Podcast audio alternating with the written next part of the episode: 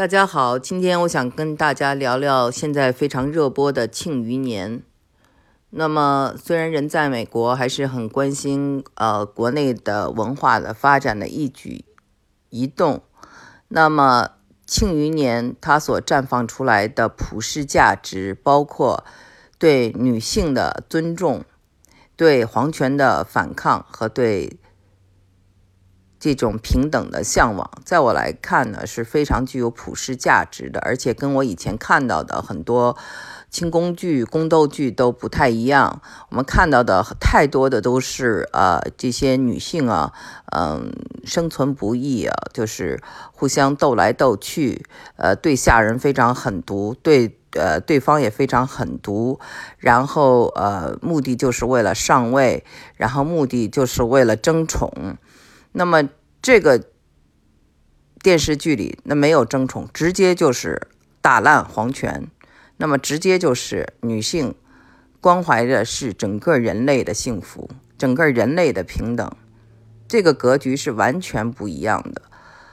呃，我们说生活中啊，那种啊，现代剧里头很多表现的都是女性啊，婆婆妈妈，或者是这个婆媳争斗，呃，或者是这个呃，如果是出身好的，就是很娇蛮啊。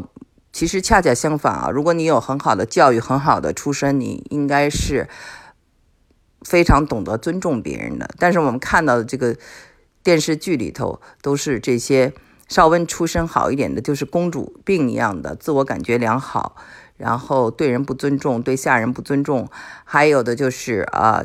权力对权力有一种歇斯底里式的这种呃追逐啊，希望啊自己拥有很多的权利，然后呢控制自己的丈夫，控制自己的孩子，还有的呢就是要么就是。极端相反，这个女性呢，就是活得非常的忍辱负重，非常的可怜，没有自尊，没有自爱，同时呢，却就是讴歌她的一种完全的尽是愚昧式的这种牺牲精神啊。而这种牺牲精神呢，其实呃，能给社会哈说带来多少的进步，那都不如这个我们呃。《庆余年》里的这个女主刻画的好，这个女主叶青梅，她是一个理工科的博士。那么在现代社会里，大家一提到理工科的女博士，其实都是带有一种不屑，觉得哇，书读的太多了，连对象都找不到。那去读女博士的人一定是不够漂亮。但是这个电视剧完就完全翻转了大家的这种刻板印象。刻画了一个非常有情商的这么一位女性，她玩的很转，她可以成为首富，而且她可以有一大批的粉丝，这些粉丝非常的尊重她。她虽然啊，就是在孩子出生以后去世了，但是她给她的孩子留下了很大的一些财富、人脉的财富啊，还有一些就是叫做 legacy，就是呃她的呃影响。他的影响力，所以，呃，这个孩子因为母亲的格局大，自己也格局非常大，而且呢，一路有人扶持。呃，我非常喜欢这个作品中啊，他为什么会有这么多人忠于他，就是因为他善待别人，她不是一个虐待别人的女性，而且她是一个真正对大家有平等心的。比如说，我们说到这个陈萍萍，她是一个太监。她是一个太监，但是女主啊，小姐把她当做一个平等的人，所以她一直要报恩。还有就是我们看到的这个呃机器人儿啊，五竹叔，他啊就是跟他在一起待着，一个机器人儿，冷冰冰的机器人儿都开始有了人类的情感啊，这都是非常感人的。呃，五竹叔再多说两句啊。这个演员童梦石曾经演过一个我非常非常喜欢看的电视剧，叫做《燕谷》，我建议大家都去看，讲的是一个死士的故事啊。这个很像啊，就是后来的张艺谋拍的这个影，有一一定的程度上有点像，但是呢，这个张艺谋的这个影啊，你看完以后你就觉得谁都不喜欢，这里呢没有一个善主。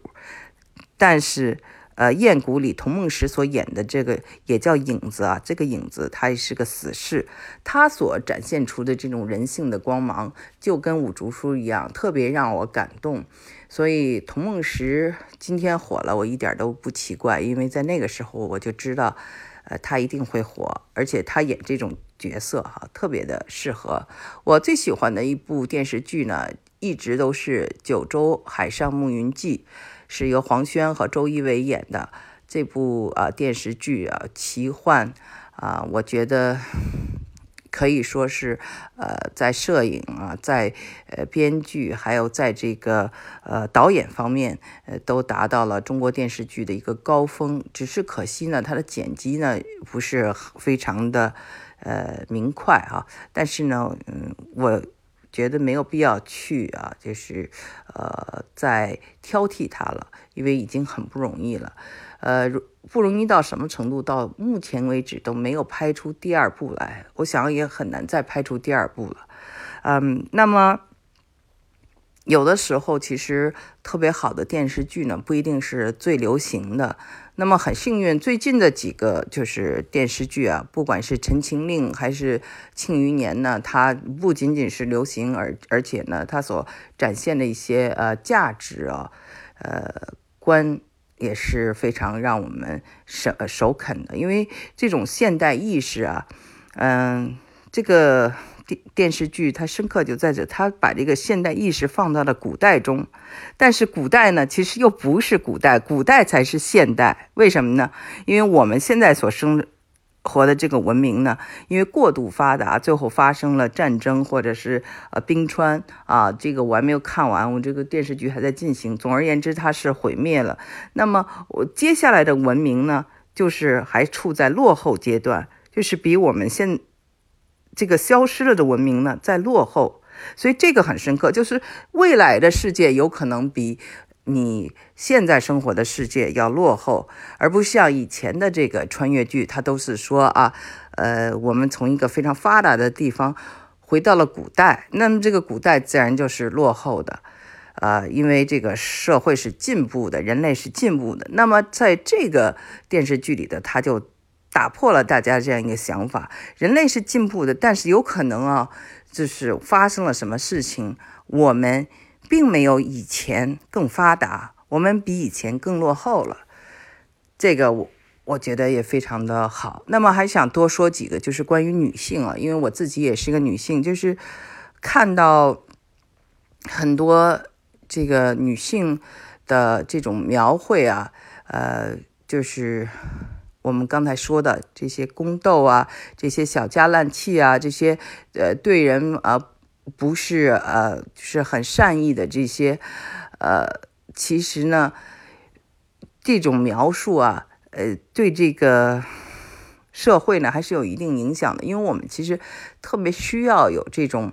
呃有平等心、有爱心和有这种比较宏大的这种思维方式的女性，呃。这样呢，这个社会才能够更加的进步。如果女性都是非常的封建、苛刻、小心眼儿、啰里啰嗦，呃，就是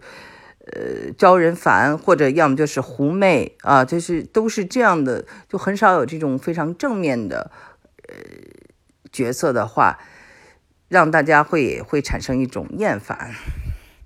然后我特别想讲到，就是说女性都有个特点，就是她们喜欢拥挤。英雄崇拜成功的人，那么在这样的情况下，你会看到他们会对比他们强的人非常的喜欢，或者是非常的尊敬，嗯，教授啊，他们的导师啊，他们的领导啊。但是反过来对下人是怎么样的呢？其实这个更能看出一个女性的修养。那么在叶青梅的这个角色里呢，我们可以看到她对这个女性，一位女性对。周围的一个任何的人啊，都是这么的好，呃，这个其实是挺难得的，在我们生活中，其实这样的人也是不多的。哦，当然不是说这个势利眼啊，就是分性别的，说女性就势利，男性就没有那么势利，呃，不是这样说。但是呢，就是我们知道女性呢，她有个倾向，就是容易崇拜。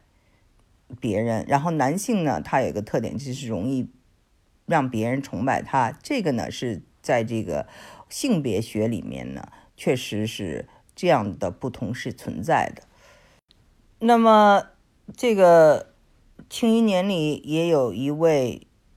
呃反角啊，就是长公主。长公主呢，就是一个权力欲望。非常强大的这么一个女性，那这样的角色呢，我们都很熟悉了。呃，那么西方也有很多关于这样的呃女性的刻画，比如说《权力的游戏》里面的这个 Queen 啊，这个皇后也是这么一个角色，狠角色。上期在我讲过的《邪恶眼》和《嫉妒》里也谈到过，就是很多的女性的这种恶毒呢，它来自于一种嫉妒。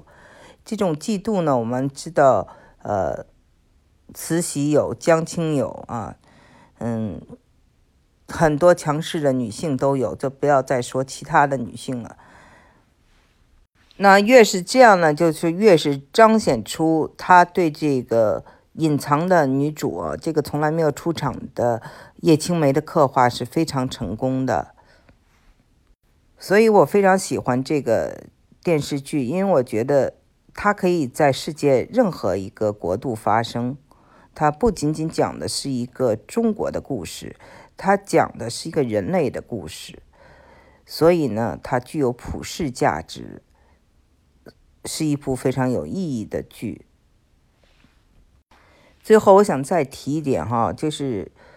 最让人觉得解气的一点，就是呃，当这个长公主啊犯了错，在这个皇宫罚跪的时候，我们看到范闲过去了，那我们会想啊，她毕竟是未婚妻的母亲，那未来的这个岳母范闲是不是去为他的岳母去求情了呢？我们最后听到的是啊，要严惩。